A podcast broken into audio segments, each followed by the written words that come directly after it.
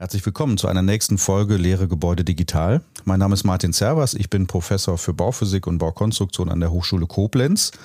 Und nach einer längeren Pause geht es nun weiter mit einem Sonderthema. Am 25.11.2022 konnten wir mit Herrn Professor Dr. Jürgen Mahnemann sprechen. Er ist Direktor des Forschungsinstituts für Philosophie in Hannover. Und zwar geht es darum, warum wir im Angesicht der drohenden Klimakatastrophe nicht so handeln, wie wir uns wünschten zu handeln. Also dieser ständige Konflikt, in dem wir uns befinden, in dem sich jeder von uns befindet, wie steht der im Verhältnis zur Gesellschaft und zur Politik und welche Möglichkeiten des Lösens, des Auflösens äh, könnten sich einem aufzeigen. Es würde mich freuen, wenn Sie nun den Vortrag von Herrn Mahnemann verfolgen und auch Sie Erkenntnisse gewinnen könnten und würde mich über Feedback freuen eine gute Unterhaltung und ja, möglichst viele Erkenntnisse. Ja, Herr Zerfers, ganz herzlichen Dank für die Einladung, hier sprechen zu dürfen im Rahmen Ihres äh, Symposions und auch herzlichen Dank für die freundliche Begrüßung. Bevor ich mit meinen Ausführungen beginne, äh, möchte ich eines vorwegschicken. Wie der Titel ja schon, im, wie es im Titel ja schon deutlich wird, spreche ich im Folgenden immer viel von wir und von uns. Wir alle wissen, dass die Rede von wir, die kollektive Rede von wir problematisch und teilweise sogar gefährlich ist. Wenn ich trotzdem von wir spreche, so hat das den Grund, dass ich dieses wir als ein rhetorisches Stilmittel benutze. Und mit diesem Stilmittel möchte ich Sie direkt anreden und herausfordern, sich selbst zu positionieren. Also dieses wir ist, darf bitte nicht missverstanden werden als ein vereinnahmendes wir. Aber jetzt zu meinen Ausführungen.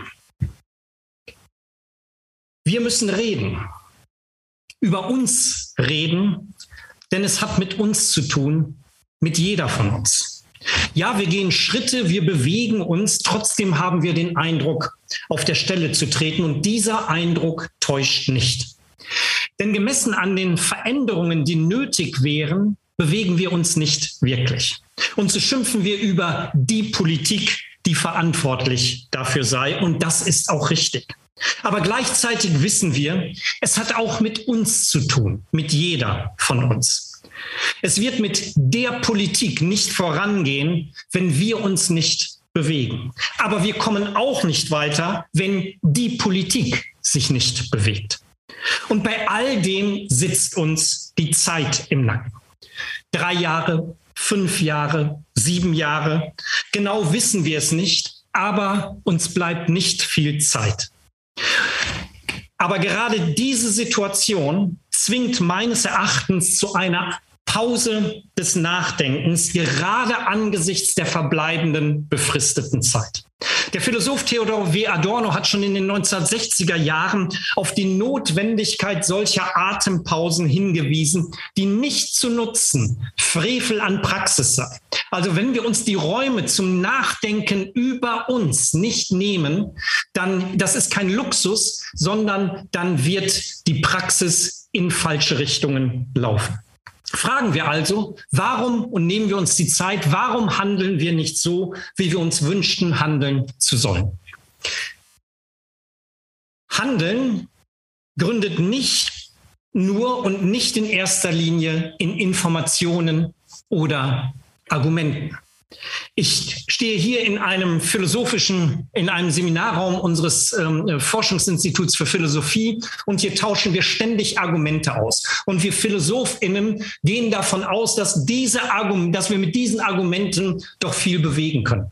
Aber wir müssen immer wieder feststellen, dass Menschen, dass die Motivationsquelle zum Handeln bei uns nicht in erster Linie die Argumente sind. Auch nicht die Informationen, wenn sie Flyer verteilen über die Krise, in der wir uns befinden, löst das nur etwas aus bei Menschen, wenn sie vorher sensibilisiert wurden. Und diese Sensibilisierung findet statt durch Bilder, durch Imaginationen, welche nämlich Emotionen in uns auslösen. Und das, was uns antreibt, sind Emotionen. Wenn ich jetzt nur das als Klammerbemerkung von Emotionen spreche, dann ähm, äh, müssen Sie wissen, dass wir in der Philosophie zwischen Emotionen und Gefühlen unterscheiden. Emotionen sind also keine geistlosen Energiestöße, sondern in den Emotionen kommt kognitives und emotionales zusammen. Also wir brauchen Emotionen, darüber müssen wir reden, die treiben uns an. Wie aber soll ich auf etwas reagieren, das ich zwar hergestellt habe, das ich mir aber kognitiv, emotional gerade nicht vorstellen kann? Jeden Tag sterben bis zu 150 Tier- und Pflanzenarten aus. Für immer. Wie soll ich das vergegenwärtigen? Allein die Dimensionen überfordern mein Fassungsvermögen. Gleichzeitig weiß ich nicht einmal, was ich da für einen Verlust beklagen soll, da ich diese vielen Tiere und Pflanzen ja gar nicht kenne. Dennoch muss ich versuchen zu verstehen, was gerade um mich herum geschieht. Ich muss versuchen, dieses nicht fassbare, imaginativ, kognitiv, emotional zu repräsentieren. Das geht nicht ohne Empfindlichkeit für das, was mich umgibt, ohne sinnliche Wahrnehmung. Vor meinem Fenster auf meinem Balkon in meinem Garten sehe ich, dass es weniger Insekten und Vögel gibt. Ich spüre die trockene Erde. Wer das nicht spürt, vermag die Katastrophe, in der wir uns befinden, nicht zu erkennen. Zu versuchen, sich die Ausmaße der ökologischen und klimatischen Katastrophe vorzustellen, verlangt viel von uns und vielleicht zu viel. Die Psychologin Rini Lötzman warnt davor, diese Herausforderung zu unterschätzen. Menschen, die auf den ersten Blick gleichgültig, indifferent gegenüber der ökologischen und klimatischen Katastrophe wirken, leiden nicht selten an einer Apathie, die aus einer Lähmung hervorgeht. Das heißt, sie sind nicht gleichgültig, weil das Ganze sie nicht ähm, interessieren soll, sondern sie sind gelähmt und aus dieser Lähmung entsteht diese Gleichgültigkeit. Das heißt, sie haben begonnen, sich eigentlich begonnen, sich der Katastrophe auszusetzen, sind sensibel, haben versucht, sich dem Unfassbaren zu nähern, aber die Konfrontation, so sagen Umweltpsychologinnen, auf halbem Weg abgebrochen. So aber bleibt die Trauer über das, was gegenwärtig passiert, unvollständig und diese halbierte Trauer wirkt lähmend. Lötzmann nennt diese Trauer Umweltmelancholie. Und diese Melancholie gründet in einem Unvermögen, nämlich in dem Unvermögen, den ökologischen Verlust überhaupt als echten Verlust wahrzunehmen. Wie sollten die UmweltmelancholikerInnen auch dazu befähigt sein, wenn sie in einer ähm, in einer extraktivistischen Zivilisation aufgewachsen sind, in der Natur doch eigentlich nur als eine amorphe Verfügungsmasse betrachtet wird. Gleichzeitig blockieren ambivalente Gefühle die Konfrontation. Schließlich verdanken wir, verdanke ich den Strukturen, die diese Katastrophe mit ausgelöst haben, sehr viel. Ich gehöre also zu den Privilegierten, die dem System, das die Klimakatastrophe mit ausgelöst hat, sehr viel verdanken. Und genau weil ich dankbar bin, bin für diese Gesellschaft, für diese, in der ich aufgewachsen bin, ähm, verspüre ich ein ambivalentes Gefühl, mich jetzt genau dagegen zu wenden. Und es sind gerade diese Ambivalenzen, die Veränderungen und Exkulpations-, also Entschuldigungsmechanismen fördern. Dieses Unvermögen, also den Verlust zu wahrzunehmen und diese, mit dieser Ambivalenz der Gefühle umzugehen, verhindert die Erkenntnis des Ausmaßes der Katastrophe. Dieses Unvermögen vermag nicht Trauer aufkommen zu lassen. Stattdessen verursacht es eine konturlose, diffuse Lebenstrauer, ein Niedergedrücktsein, einen Weltschmerz mithin Umweltmelancholie. Durch diese Melancholie wird aber das Selbstwertgefühl herabgesetzt und unser Ich geschwächt. Diese Umweltmelancholie blockiert Veränderungsprozesse, die ein stabiles Ich voraussetzen. Gegen die Umweltmelancholie bringt Lötzmann die Trauer in Stellung. Wir müssen also mit der Trauer über das beginnen, was durch unser Verhalten zerstört wurde und wird. Trauer ist im Gegensatz zu Melancholie eine konkrete Verlusterfahrung. Aber auch Trauer ist ein riskantes Unterfangen, denn die Trauer über das, was um uns herum geschieht, wegbricht, zerstört wird, wiegt schwer. Sie kann ebenso blockieren. Sie kann in Verzweiflung münden. Aber ganz ehrlich, was wäre die Alternative zur Verzweiflung? Apathie? Gleichgültigkeit? Wir sollten die Gleichgültigkeit mehr fürchten als die Verzweiflung. Denn, so hat es der Friedensnobelpreisträger und Auschwitz-Überlebende Elie Wiesel mal in einem Gespräch gesagt, ich zitiere, wenn Sie die Wahl haben, zwischen Verzweiflung und Gleichgültigkeit zu wählen, wählen Sie die Verzweiflung, nicht die Gleichgültigkeit. Denn aus Verzweiflung kann eine Botschaft hervorgehen, aber aus Gleichgültigkeit kann per Definition nichts, aber auch gar nichts hervorgehen. Zitat Ende. Trauer kann in Verzweiflung münden, ja. Trauer kann aber auch Platzhalterin von Hoffnung sein. Wenn wir nämlich nicht alleine für uns im stillen Kämmerlein trauern, sondern gemeinsam mit anderen trauern. Und wenn diese gemeinsame Trauer uns zum Handeln motiviert, entsteht vielleicht ein Milieu, in dem neue Hoffnung aufblitzen kann. Die Seele der Trauer, so hat es der Philosoph Burkhard Liebsch formuliert, ist der Protest.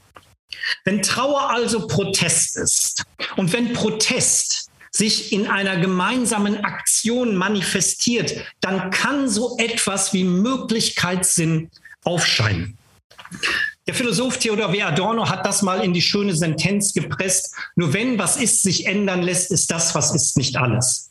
Also ich wiederhole das nochmal. Nur wenn was ist, sich ändern lässt, ist das, was ist, nicht alles. Das heißt, das Bewusstsein, ein Bewusstsein davon, dass es Möglichkeiten gibt, dass das, was ist, nicht alles ist, setzt voraus, dass ich selbst Veränderungen erfahre, aktiver Teil von Veränderungsprozessen bin. Jede noch so kleine, widerständige Veränderung, die wir handeln, das ist wichtig, ermöglichen, offenbart uns, anderes ist möglich. Damit kann veränderndes Handeln Möglichkeitssinn gebären. Möglichkeitssinn können wir aber nicht herstellen. Wir können nur durch so ein Handeln Räume schaffen, Kontexte schaffen, in denen sich Möglichkeitssinn einstellen kann. Und Möglichkeitssinn, den brauchen wir dringend. Leiden wir doch meines Erachtens an einem zu viel, an einem zu viel an sogenanntem Realitätssinn. Dennoch was nützt mein Handeln, wenn ich in meinem alltäglichen Leben Verschmutzung und Ressourcenverbrauch immer mehr zu vermeiden versuche und gleichzeitig sehe, wie die Luftverschmutzung immer weiter steigt? Beispielsweise durch die Containerschifffahrt oder den Geltungswahn bestimmter Superreicher, die mit ihren Reisen ins All gigantische Tonnen CO2 ausstoßen. Angesichts dieser Ungleichgewichtigkeit fällt es mir schwer, aufkommende Ohnmachtsgefühle zu unterdrücken. Dennoch versuche ich, gegen diese Ohnmachtsgefühle anzukämpfen, weiß ich doch, dass diese Gefühle letztlich, wenn sie übermächtig werden, mein Selbstvertrauen und Selbstwertgefühl beschädigen. Auch hier hilft mir ein Rat von Adorno. Ich zitiere, die fast unlösbare Aufgabe besteht darin, weder von der Macht der anderen noch von der eigenen Ohnmacht sich dumm machen zu lassen. Zitat Ende. Sich nicht dumm machen zu lassen heißt, die Ursachen und Machtverhältnisse offen zu legen und gleichzeitig die Rückseite der Machtverhältnisse hervortreten zu lassen, das Ohnmächtige. Das Ohnmächtige, das zur Spiegelschrift seines Gegenteils werden kann. Nun, wie können wir uns das vorstellen? Ohnmachtserfahrungen sind häufig ja Erfahrungen des Scheiterns. Und wenn es nun gelänge, die Orte des Scheiterns neu zu besetzen, etwa durch Praktiken, ähm, durch Praktiken einer sorgenden Solidarität, welche neue Beziehungen stiften, dann blitzen vielleicht Alternativen zum Status quo auf. In solchen Situationen ist das, was Psychologinnen Metaphorisierungskompetenz nennen, förderlich. Metaphorisierungskompetenz heißt, dass ich in der Lage bin, mein kleines Ich, mein kleine, meine kleinen Aktionen mit den ganz Großen verbinden zu können. Dass ich unterstellen darf, dass es zwischen meinem kleinen Tun, dass mein kleines Tun irgendwelche Auswirkungen, auch wenn ich sie nicht nachweisen kann, auf das ganz Große haben kann. In den großen Narrationen in den Kulturgeschichten der Mensch, äh, der Menschheit ist das eigentlich diese Erkenntnis immer wieder aufbewahrt. Denken Sie beispielsweise an den, ähm, äh, im Talmud steht der Satz, den Sie vielleicht kennen, wer ein einziges Leben rettet, rettet die ganze Welt. Das ist Metaphorisierungskompetenz. Aber mal ganz ehrlich, wen rette ich, wenn ich immer wieder an mir selbst scheitere, wenn ich angesichts meines eigenen Verhaltens mit Inkonsequenz und vor allem Widersprüchlichkeit konfrontiert werde. Solche Anfragen lassen regelmäßig Schamgefühle aufkommen, die irgendwann in Selbsthass umkippen können. Der Psychologe Leon Festinger hat für diese Disposition den Begriff kognitive Dissonanz geprägt. Damit verweist er auf den Graben zwischen unseren Überzeugungen und unserem Verhalten. Eine kognitive Dissonanz, also wenn ein Graben entsteht zwischen unseren Überzeugungen und unserem, unseren Handlungen, unserem Verhalten, dann, ähm, dann baut eine solche kognitive Dissonanz einen Druck in uns auf. Wenn unser Verhalten also nicht mit unseren Überzeugungen übereinstimmt, dann richten wir unser Bestreben darauf, diese Dissonanz, diesen Druck zu vermindern, zu reduzieren. Schlagen die Versuche der Reduktion der Dissonanz fehl, dann stellt sich bei uns so etwas wie ein psychisches Unbehagen ein. Ausgeprägte Dissonanzen können sogar zu einer, wie Psychologinnen das nennen, zu einer Dissoziation, zu einer Spaltung des Selbst führen. Das heißt, wenn ich dann morgens in den Spiegel schaue, erkenne ich plötzlich nicht mehr meine ähm, mein Gesicht in, in dem, äh, im Spiegel, sondern erkenne, glaube eine andere Person zu erkennen und mache die andere Person, mache andere für das verantwortlich, was ich angerichtet habe. Das heißt, Dissoziation, wenn der Graben so tief wird zwischen unseren Überzeugungen und unseren Verhalten, verfallen wir in den Selbstbetrug. Dissonanzerfahrung ist drückend aber sie macht das Leben aus. Sie ist die treibende Veränderung des Selbst. Wir werden niemals ohne diese kognitive Dissonanz leben können. Aber diese kognitive Dissonanz ist produktiv, weil sie uns immer wieder uns motiviert, uns selbst zu verändern. Es gibt kein menschliches Leben ohne diese Dissonanz. Und da ich deswegen unterstellen darf, dass dieses Problem, das ich benannt habe im Blick auf die ökologische und klimatische Katastrophe, dass ich selbst habe, dass ich mit dieser Dissonanz, da darf dass ich deswegen unterstellen darf, dass andere dieses Problem auch haben und damit umgehen müssen, ist es ratsam, die Selbsttransformation, meine eigene Transformation als eine soziale Angelegenheit zu betrachten. Mich nicht selbst so zu transformieren, dass ich nur in meinem Kämmerlein sitze und mir Gedanken mache, wie ich mein Leben in den Griff bekommen kann, sondern dass ich in nachbarschaftlichen und anderen Bündnissen mit anderen versuche, daran zu arbeiten, wie es gelingen kann, Klimaschutzziele auf den eigenen Alltag herunterzubrechen und einen produktiven und nicht einen destruktiven Umgang mit Dissonanzen zu finden. Gespräche mit anderen dienen zudem der Selbstvergewisserung. Sie bieten mir die Möglichkeit herauszufinden, was denn meine eigenen Bedürfnisse sind und wie ich meine eigenen Bedürfnisse so befriedigen kann, dass ich weder mich selbst noch andere dadurch verletze. Solche Bündnisse können neue Beziehungen stiften und auf neue Beziehungen unter uns, also mit anderen Menschen, aber auch mit nichtmenschlichen Lebewesen, darauf kommt es an. Die Aufgabe besteht darin, wie der Religionsphilosoph Johann Baptist Metz es ausgedrückt hat, anders leben zu lernen, damit andere überhaupt überleben können. Dazu müssten wir jedoch unsere Apokalypse-Blindheit ablegen. Apokalypse-Blindheit ist ein Begriff des Technikphilosophen Günther Anders und Günther Anders bezeichnet damit die Unfähigkeit, eine Katastrophe als Katastrophe wahrzunehmen. Also wenn wir jetzt ständig von Klimakatastrophe und ökologischer Katastrophe reden, heißt das noch lange nicht, dass wir verstanden haben, worüber wir reden. Und das behauptet Günther anders. Wir leben in, wir, ähm, wir, ähm, wir leiden an einer Apokalypse, Blindheit, an einer Katastrophen.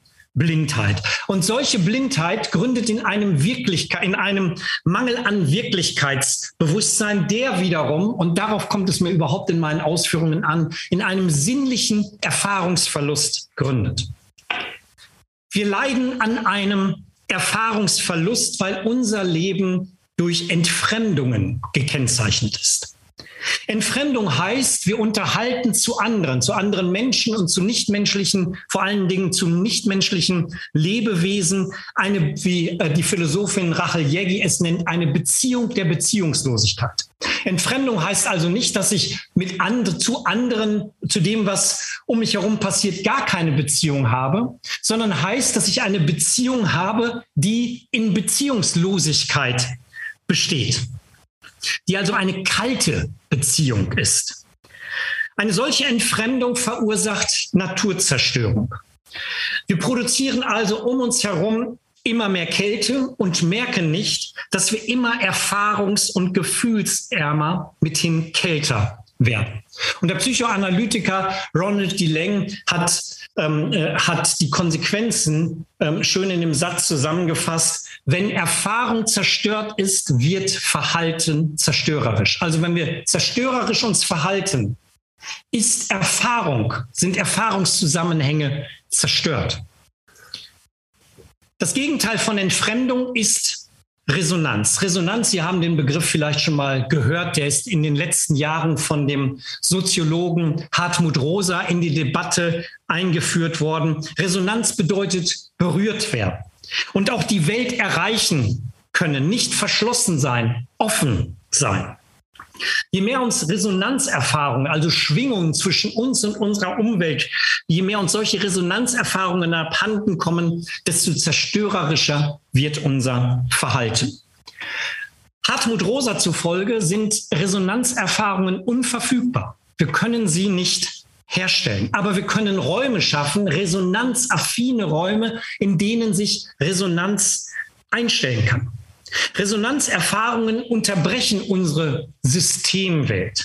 Sie generieren eine Aktivität, die auf anderes wirkt, ohne das andere zu besitzen zu wollen, ohne das andere zu dominieren.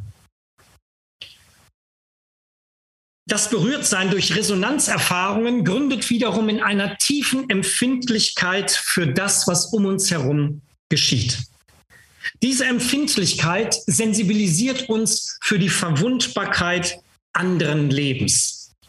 Diese Empfindlichkeit geht mit der Erkenntnis einher, dass dieser Mensch, der mir begegnet, nicht bloß ein alter Ego ist, sondern dass dieser Mensch, der mir begegnet, einen Eigennamen besitzt, dass dieser Mensch, der mir begegnet, einzigartig ist, dass das Tier, das mir begegnet, nicht Vieh ist, dass die Pflanze, die ich wahrnehme, nicht bloß Gewächs ist, sondern dass diese, dieser Mensch, dass dieses Tier, dass diese Pflanze jeweils etwas ist, das sein bzw. ihr Leben leben will.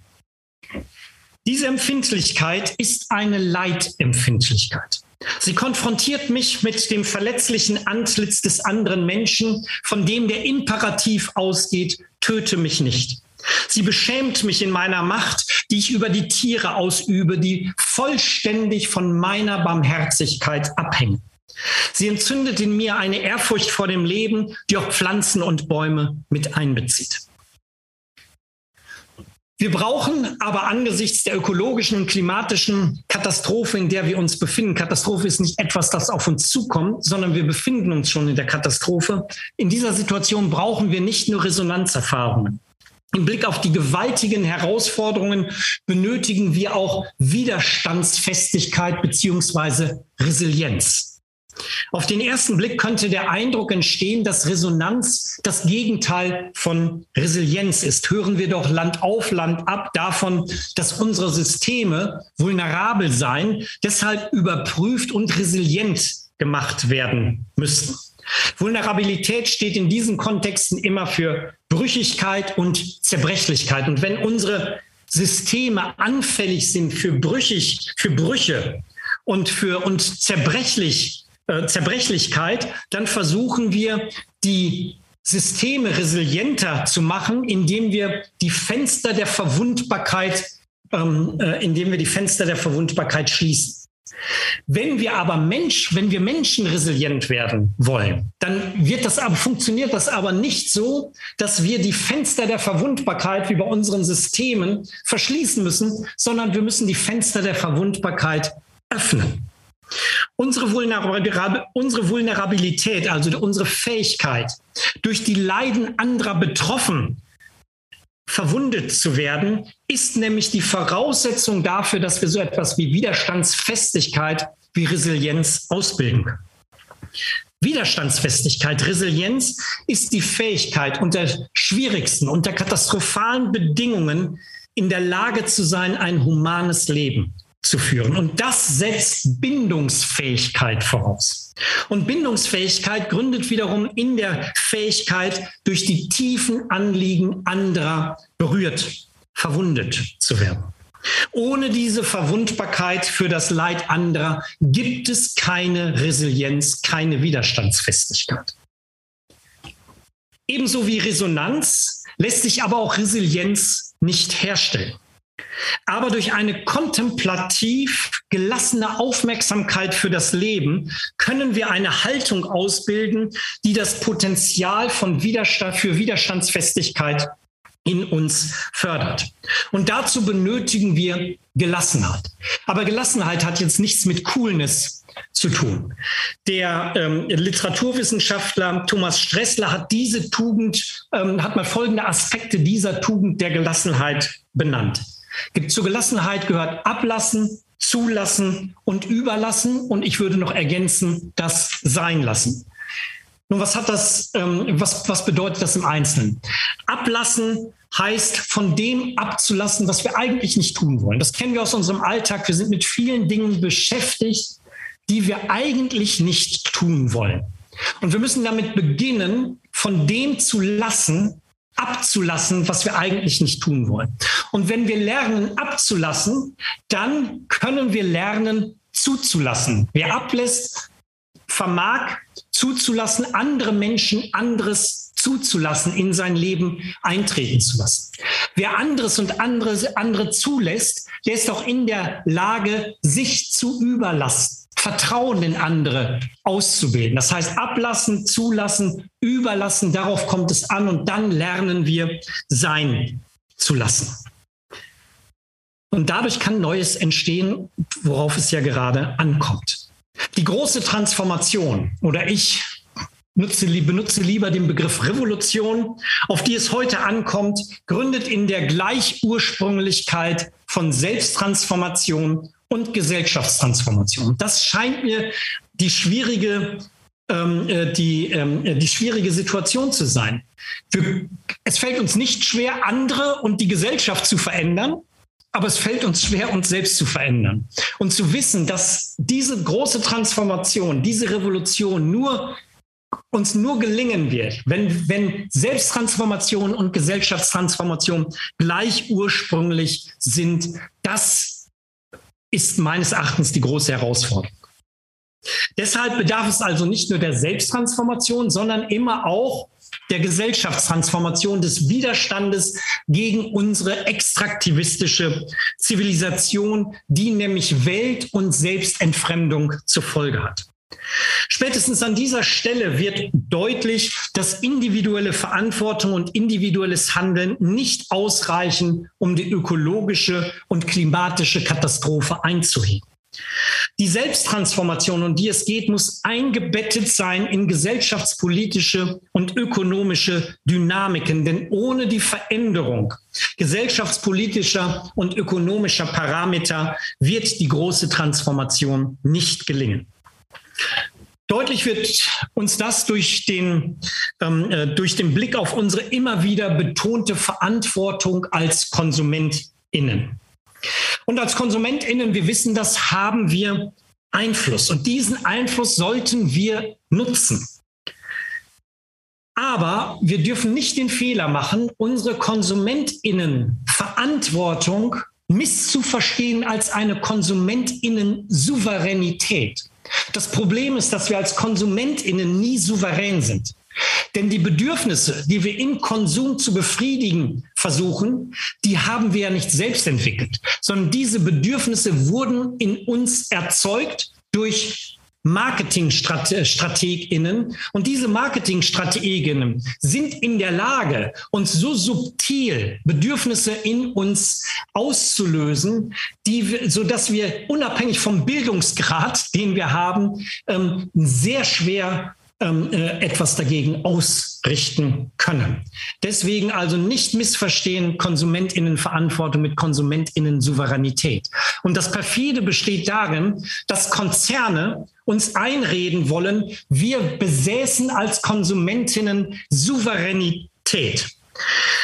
Wie eine Harvard-Studie von Naomi Oreskes und Geoffrey Supran zeigt, haben beispielsweise ExxonMobil und Shell alles daran gesetzt, uns KonsumentInnen und der Gesellschaft einzureden, dass wir dafür verantwortlich sind, dass es jetzt diese Katastrophe gibt. Denn sie würden gar nicht diese fossilen Energien produzieren, wenn wir nicht ständig mit unserer Gier ähm, äh, danach verlangen würden. Übrigens, für, die, für all das sind sie ja, wie Sie wissen, mittlerweile auch ExxonMobil vor Gericht in den USA. Wenn wir unsere Art und Weise zu leben, also unsere Lebensform verändern wollen, dann müssen wir mit unseren Alltagssituationen beginnen und von dort aus den Blick auf das Ganze ändern. Immer noch werden die klimapolitischen Debatten beherrscht von Effizienz und Wachstum. Der Blick auf den All vom Alltag her bricht diese Verengung auf Effizienz und Wachstum auf. Sind wir doch, sind doch die alltäglichen Herausforderungen mit der ökologischen und klimatischen Krise weniger durch Effizienz als vielmehr durch Suffizienz, durch Genügsamkeit gekennzeichnet. Im alltäglichen Miteinander lernen wir auch zu unterscheiden zwischen unseren Wünschen und dem, was wir uns nicht zu wünschen wünschen. Der Philosoph Harry Frankfurt hat diese Unterscheidung markiert und schlägt vor, die Wünsche, also unsere Wünsche, die auf die unmittelbare Befriedigung von Bedürfnissen ausgerichtet sind, von den Wünschen her zu beurteilen, die wir uns nicht zu wünschen wünschen. Das sind für Harry Frankfurt die Wünsche zweiter Ordnung. Und diese Wünsche zweiter Ordnung geben unserem Leben Sinn und Richtung. Und wir müssen von den Wünschen zweiter Ordnung unsere Wünsche erster Ordnung beurteilen. Ich wünsche mir beispielsweise in viele fremde Länder zu reisen und dieser Wunsch entspricht einem echten Bedürfnis. Gleichzeitig wünsche ich mir aber keine Welt, die sich immer mehr aufheizt, in der Menschen im globalen Süden, aber auch unsere Kinder und die zukünftigen Generationen uns überleben kämpfen müssen. Der letzte Wunsch, was ich mir nicht zu wünschen wünsche, ist ein Wunsch zweiter Ordnung, von dem aus ich meinen ersten Wunsch, das Bedürfnis nach Reisen, befragen muss. Mit den Wünschen zweiter Ordnung, das, was wir uns nicht zu wünschen wünschen, blitzen aber auch Wünsche auf, die wir uns wünschen zu wünschen. Um das zu tun, was wir uns wünschen zu tun, benötigen wir die Kraft zum Utopischen. Es ist wirklich eine Kraft zum Utopischen. Das fällt uns nicht zu. Daran müssen wir, da, ähm, daran müssen wir arbeiten. Nun lässt sich aber auch Utopisches nicht herstellen, ebenso wenig wie Resonanz, Resilienz Möglichkeit sind. Wir sehen also, das, was wir vor allem benötigen, was ich Ihnen hier angeboten habe an Fähigkeiten, ähm, können wir nicht herstellen. Möglichkeit sind Resonanz, Resilienz, All das ist unverfügbar und weist damit in eine Welt, die anders ist als unsere in Perfektibilität und Machbarkeitswahn gründende Zivilisation. Die neuen Perspektiven blitzen also auf durch das, was wir nicht herstellen, was sich einstellt, mit anderen Worten durch das, was eigentlich nicht in unserer Macht steht. In uns gibt es die Kraft zum Utopischen. Wir spüren etwas von dieser Kraft, wenn wir gegenwärtige Verhältnisse überschreiten, wenn wir beginnen, verkrustete Verhältnisse und Strukturen zum Tanzen zu bringen. Es ist interessant, dass das Utopische oft mit dem einhergeht, das als kaputt gilt das als nicht brauchbar bezeichnet wird, mit einem Rest, den wir eigentlich glauben, nicht mehr verwerten zu können, einem Rest, also mit all dem, was in, in, in, in dem Marktgeschehen nicht aufgeht. In den Rissen, in den Löchern, in den Zwischenräumen bricht es auf. Das sind Orte, an denen Neues aufblitzen kann. Hm, ich weiß ja nicht, ähm, ob Sie sich, also da fällt mir in diesem Zusammenhang immer ein Song ein von Leonard Cohen, ob Sie seine Musik mögen. Aber er hat einen Song geschrieben, der heißt Anthem. Und da heißt, gibt es einen Refrain, der folgendermaßen lautet. Ring the bells that still can ring. Forget your perfect offering. There's a crack, a crack in everything. That's how the light gets in. Also Leute, die Glocken wenn, wann immer du kannst. Vergiss deine perfekten Gaben, also deine Ausrichtung auf Perfektibilität. Denn es ist ein Riss in allem und jedem. Und nur durch die Risse kann neues, ähm, neues Licht hineinscheinen. Also wir müssen auf die Risse achten. Die Perfektibilität bringt uns genau davon weg. Die Kinder, Jugendlichen und jungen Erwachsenen rufen während ihrer Proteste immer wieder, We are unstoppable, another world is possible. Aber ihre Hoffnung schwindet mehr und mehr. Demonstrationen, Hungerstreik, Blockaden. Ich frage mich, was sollen unsere Kinder, was sollen die Jugendlichen und jungen Erwachsenen noch tun, um uns aus unserem Schlaf, aus unserer Bequemlichkeit aufzuwecken? Es bleiben noch drei, die UNO hat es vor allem in der letzten Woche gesagt, sieben Jahre für die große Transformation. Dabei ist zu bedenken, dass sich bislang in den klimawissenschaftlichen Zukunftsszenarien immer der Worst Case bewahrheitet hat. Das dürfen wir den Kindern, den Jugendlichen, den jungen Generationen, jungen Erwachsenen nicht antun. Ein Motto der Klimagerechtigkeitsbewegung lautet, Hope dies, Action begins. Action. Darauf kommt es an. Denn nur wenn wir aktiv werden, können wir die Situation, in der wir uns befinden, überhaupt aushalten, gemeinsam aushalten. Nur wenn wir aktiv werden, können sich überhaupt Möglichkeiten einstellen. Nur wenn wir aktiv werden, können wir diese Möglichkeiten erkennen und sie ergreifen. Nur wenn wir aktiv werden, kann sich vielleicht in uns neue Hoffnung einstellen. Und diese Hoffnung wäre nicht nur eine Hoffnung für uns Menschen, sondern auch eine Hoffnung für die nichtmenschlichen Kreaturen. Lassen wir die Kinder, Jugendlichen und jungen Erwachsenen durch unsere Taten fühlen, dass es Alternativen zu einer auf Machbarkeit und Ressourcenverschwendung basierenden Zivilisation gibt, dass eine andere Welt möglich ist. Wir können die Welt nicht erlösen. Das ist nicht unser Job. Aber wir haben die Pflicht, alles Menschenmögliche jetzt zu tun. Wenn wir diese Gelegenheit jetzt nicht ergreifen, wäre das eine Katastrophe. Für die jungen und zukünftigen Generationen, aber auch für uns. Vielen Dank für geduldiges Zuhören. Vielen lieben Dank, Herr Mahnemann. Da muss ich erstmal tief durchatmen. Ähm, ich weiß nicht, wie es den anderen TeilnehmerInnen äh, hier geht extrem viel äh, Input. Ähm, mich hat's motiviert. Ähm, Sie entschuldigen bitte unsere nicht ganz vielleicht fachbezogene oder fachlich korrekte Sprechweise, äh, wenn wir von Motivation vielleicht reden. Ähm, ja, ich bin, ich habe unglaublich viel mitgeschrieben. Ich weiß gar nicht, wo ich anfangen soll mit meinen Nachfragen. Ähm, alle äh, TeilnehmerInnen sind natürlich aufgefordert, auch Fragen zu stellen. Ähm, ich habe das Mikro eben mal für alle deaktiviert, dass keiner sozusagen aus Versehen seins anstellt. Das ändere ich jetzt wieder. Also wenn Sie Fragen haben, dann bitte beteiligen Sie sich am Gespräch. Das, was ich ähm, ja, es waren ja unglaublich viele ähm, für mich zugegebenermaßen auch neue Anregungen, Sichtweisen, ähm, logische Ketten.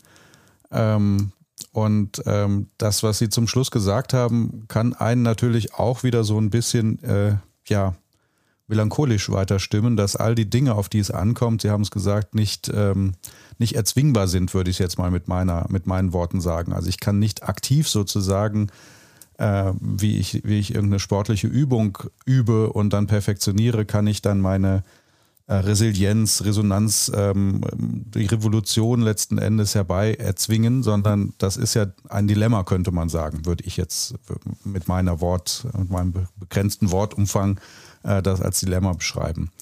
Und frage mich natürlich, dass ähm, ich trotzdem ja diese Katastrophe kommen sehe und wünschte mir aktiv handeln zu können. Also was wären denn ähm, Dinge, die jeder Einzelne oder auch wir als Interessensgruppe von Energieberaterinnen und Energieberatern, ähm, wo, wo, wo fange ich an? Das ist so das, was ich mir mehrfach während Ihres Vortrags versucht habe auszumalen. Was sind jetzt Dinge, wo ich aktiv werden kann? Sind es solche Veranstaltungen, ähm, weil Sie ja auch davon sprachen, ähm, die Selbsttransformation geht einher mit der gesellschaftlichen Transformation und gleichen Ursprungs muss es sein. Ähm, also was ist sozusagen, ja, sind es die Klimaproteste, die wir jetzt aktuell erleben, die ich jetzt vielleicht auch unter einem anderen Sichtwinkel nochmal sehe, wenn ähm, Gemälde beschmiert werden und ähm, Action ist? Ist es das? Ja, Herr Zerfers, da haben Sie natürlich eine ganze Reihe von Fragen ähm, äh, aufgeworfen, ähm, wo es mir darauf ankommt, ich möchte jetzt nicht und äh, hätte auch gar nicht die Kompetenz dazu, Ihnen als ähm, äh, diejenigen, die bei Ihnen in der beispielsweise in der Energieberatung tätig sind, zu sagen und sagen zu können, wie Sie damit äh, umgehen in Ihrem alltäglichen Job. Aber woran wir alle arbeiten können und herauszu und, und die Fähigkeit entwickeln, das für uns herauszufinden, besteht darin, dass wir eine Grundhaltung entwickeln. Und diese Grundhaltung möchte ich mit dem Begriff ausdrücken, der mir in den letzten Jahren immer wichtiger geworden ist, von Albert Schweitzer, die Ehrfurcht vor dem Leben. Ich glaube, wenn wir diese Grundhaltung in uns fördern, dass wir Ehrfurcht vor dem Leben haben, dann wird es uns gelingen, in unserem beruflichen Alltag Dinge zu sehen, die wir vorher so nicht gesehen haben. Oder Dinge anders zu sehen. Ja, was weiß ich, wenn Sie eine Wärmepumpe, ähm, äh, jemanden beraten, eine Wärmepumpe ähm, äh, äh, zu, ähm, zu installieren, dass es dann vielleicht gelingt, in ein Gespräch mit den Kundinnen zu kommen, wo deutlich wird, dass es hier nicht um eine Technik geht, dass es hier nicht nur darum geht, jetzt Kosten zu sparen, sondern dass diese Technik in einem größeren Zusammenhang gesehen werden muss, der andere Menschen und andere Lebewesen schützt. Und ich glaube, dann entsteht eine ganz andere Dynamik, sich einzusetzen. Also diese Grundhaltung, Ehrfurcht vor dem Leben. Und das Prinzip dieser Grundhaltung ist ganz elementar. Es ist nicht einfach, es ist nicht simpel, es ist aber elementar. Das heißt, gut ist alles, was das Leben erhält und fördert. Und schlecht ist alles, was Leben blockiert und vernichtet. Das bedeutet das Ringen um Humanität aus der Grundhaltung der Ehrfurcht vor dem Leben. Und die Ehrfurcht vor dem Leben ähm, wenn ich Ehrfurcht vor dem Leben habe, dann poppt bei mir im Bewusstsein eine Tatsache auf. Das ist keine Einbildung, sondern die Tatsache, und das habe ich ja versucht in meinem Vortrag darauf hinzuweisen, dass das Leben, dass ich, wie Albert Schweitzer es gesagt hat, ich Leben inmitten von Leben bin, das sein Leben leben will.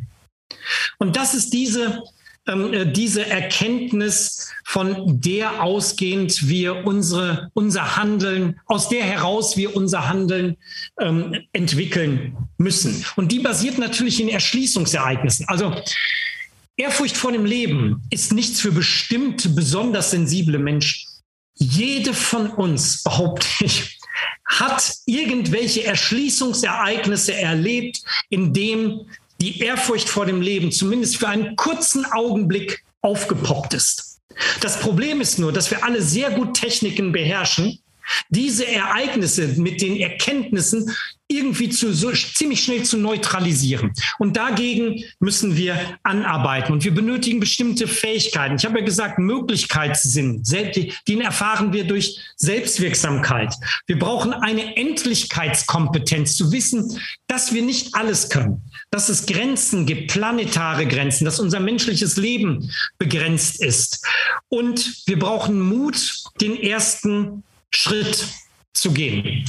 Was mir immer ganz wichtig ist, ist darauf hinzuweisen, dass ähm, wenn wir uns dieser katastrophischen Situation nähern, wir als Einzelne schlicht und einfach damit überfordert sind. Das heißt, wir sind gut beraten, das mit anderen zusammenzutun und dann mit anderen etwas zu tun, egal was das ist, wie klein das auch immer ist. Denn ansonsten können wir psychisch, psychologisch betrachtet die Situation nicht aushalten. Wir müssen sie immer wieder in der Radikalität und in der Dramatik kleinreden, weil wir sonst daran zerbrechen. Aber mit anderen zusammen gelingt uns das.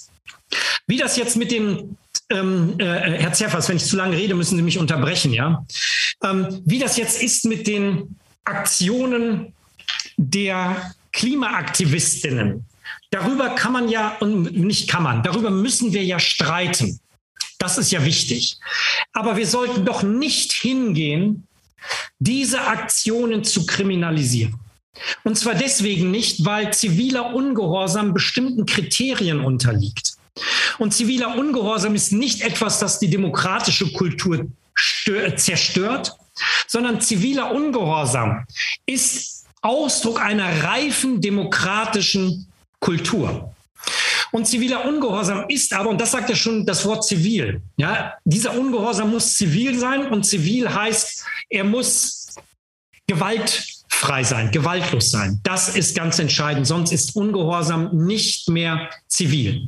Er darf diejenigen, die eine andere Meinung haben, die darf er nicht physisch und psychisch beschädigen, verletzen.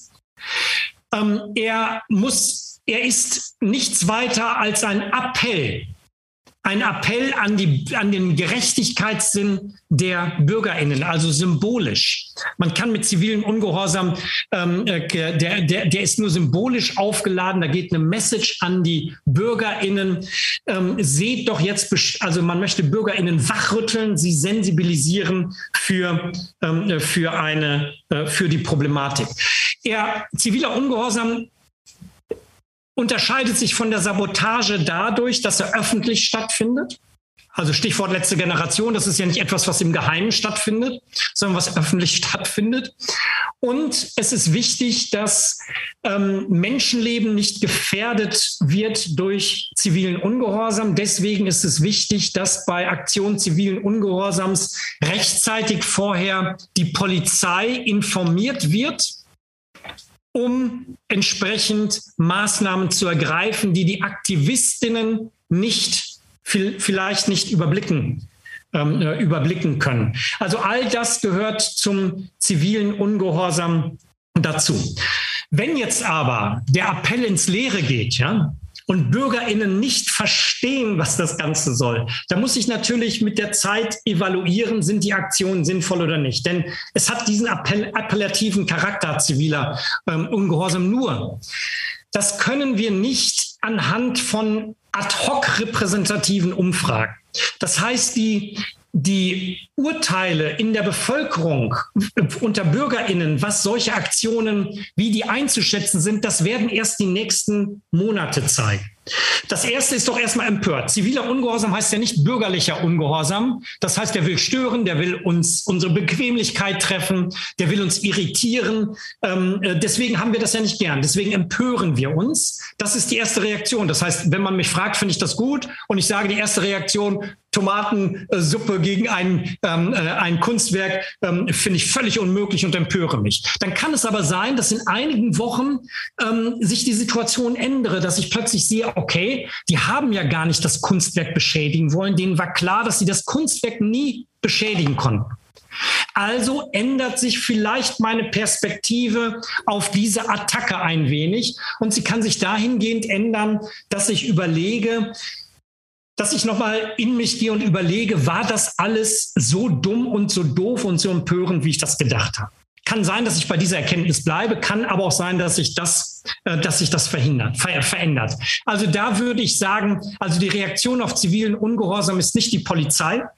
Was da im Moment passiert, auch die Berliner Polizei, die ähm, die Nervendrucktechniken anwendet bei Aktivistinnen, das ist ethisch nicht erlaubt und ich würde auch sagen rechtlich nicht erlaubt, weil es unverhältnismäßig ist. Diese Aktivistinnen können von der Straße getragen werden. Sie müssen nicht mit Nervendrucktechniken ähm, behandelt werden. Gefängnis ist völlig ähm, äh, völlig überzogen. Ähm, äh, also und, und worauf es ankommt, ist reden, reden, reden. Ja, wir müssen hin und dort mit den jungen Menschen ähm, reden, ins Gespräch kommen und ihnen den echten Eindruck vermitteln, dass die Message angekommen ist. Und jetzt mal ganz ehrlich, die Radikalisierung einer, zu einer Klima-RRF, die sehe ich überhaupt nicht. Ich habe Kontakt zu verschiedensten aktivistischen Gruppierungen. Eins, was ich nie wahrgenommen habe, also nie dort gehört habe, ist, dass das Prinzip der Gewaltlosigkeit hinterfragt wird. Das ist so eine Selbstverständlichkeit. Also es ist völlig abwegig, davon zu reden. Ich habe eher eine andere Sorge. Und meine Sorge ist die, denn diese, die, gerade die Last Generation versucht ja immer mehr durch diese Aufmerksamkeitsökonomie, die immer weiter zu eskalieren. Jetzt haben sie schon vieles gemacht. Jetzt war der Flughafen in Berlin ähm, äh, also wurde äh, blockiert. Äh, Hungerstreik haben sie 2021 praktiziert. Ähm, dann ist natürlich die Frage, was kann man denn noch machen, wenn man glaubt, man muss weiter eskalieren? Und ich habe die große Befürchtung, nicht einer Klima-RAF, sondern dass junge Leute anfangen, sich selbst Schaden zuzufügen. Diese jungen Leute befassen sich sehr intensiv mit den Protestbewegungen und ihren Strategien in der Vergangenheit. Und es gibt eine Protestform, die in vielen Bereichen viel bewegt hat, aber die sich hoffentlich die jungen Leute nicht aneignen. Das ist die Selbstverbrennung. Also ich habe nicht das Problem, dass ich Angst habe vor einer Klimaraff. Wo ich Angst davor habe, ist, dass irgendwann einer dieser jungen Menschen sich öffentlich hinstellt und sich selbst verbrennt aus dieser Verzweiflung heraus. Also das all das muss man nicht gut finden. Man kann das ablehnen, was sie machen. Aber die Reaktion darauf muss eine politisch eine ganz andere sein und auch von uns, von uns BürgerInnen. Aber jetzt habe ich viel zu viel gesponnen. Entschuldigen Sie, Herr Zeffers. Das ist dem Thema angemessen, würde ich sagen. Und ich bin auch noch ganz entspannt, ähm, weil ihr, Ihren Folgeredner, der Lars Klitzke, auch ganz entspannt aussieht. Ähm, auch wenn wir jetzt darüber noch sehr ausführlich, also ich, mir fallen ganz viele Fragen dazu ein, würden aber natürlich so ein bisschen das, das Thema so ein bisschen weiter verlassen als vielleicht eine andere Problemstellung. Ähm, ich weiß aus eigenen Projekten, ähm, dass, dass ein anderes Hemmnis oft genannt wird. Dass nämlich zum Beispiel, und das hatten Sie auch angesprochen, ähm, wie löse ich mich denn gleichzeitig aus dieser Abhängigkeit von der Welt? Sprich, wenn ich jetzt von China zum Beispiel die Äußerungen höre, dass da die Prioritäten doch etwas runtergeschraubt werden und ich gleichzeitig natürlich dann auch ganz rational sehe, dass nicht nur mein persönliches individuelles Handeln, sondern auch unseres, unser nationalgesellschaftliches, hätten wir denn ein gemeinsames, die Katastrophe nicht verhindern würden. Weil wir als, als nationale Gesellschaft oder regionale Gemeinschaft eben im Verhältnis zu anderen Akteuren doch sozusagen die Katastrophe nicht verhindern. Also wie kann ich, wie kann ich darauf reagieren, außer, außer mit Gleichgültigkeit? Also das ist natürlich dann eine oder, oder zu sagen, ich bleibe bei den alten Mechanismen des äh, Kapitalismus zum Beispiel. Also ich beschränke mich dann wiederum nur auf die Ökonomie ähm, und lasse die sozialen und ökologischen Aspekte dann außen vor. Gibt es da irgendeine, den, den goldenen Schlüssel sozusagen? Nein, den, den gibt es nicht. Ähm, ich kann Ihnen sagen, was, ähm, was mir da immer wichtig ist. Ich versuche mich von Menschen inspirieren zu lassen, die in sehr schlimmen Situationen, schlimme Situationen aushalten und überlege, was hat ihnen das ermöglicht. Zum Beispiel Václav Havel, ähm, der gesagt hat, Hoffnung, also ich paraphrasiere das jetzt ein bisschen, Hoffnung ist, hat nichts mit Erfolg zu tun. Das ist Optimismus. Optimismus hat aber auch nichts mit Hoffnung zu tun. Hoffnung hat nichts mit Erfolg zu tun. Und, äh, sondern Hoffnung ist, dass ein Handeln sinnvoll ist, selbst wenn es am Ende keinen Erfolg bringt. Das heißt, man bemisst das eigene Handeln nicht nach Erfolgsaussichten, ähm, sondern danach, ob das sinnvoll ist, so jetzt zu handeln.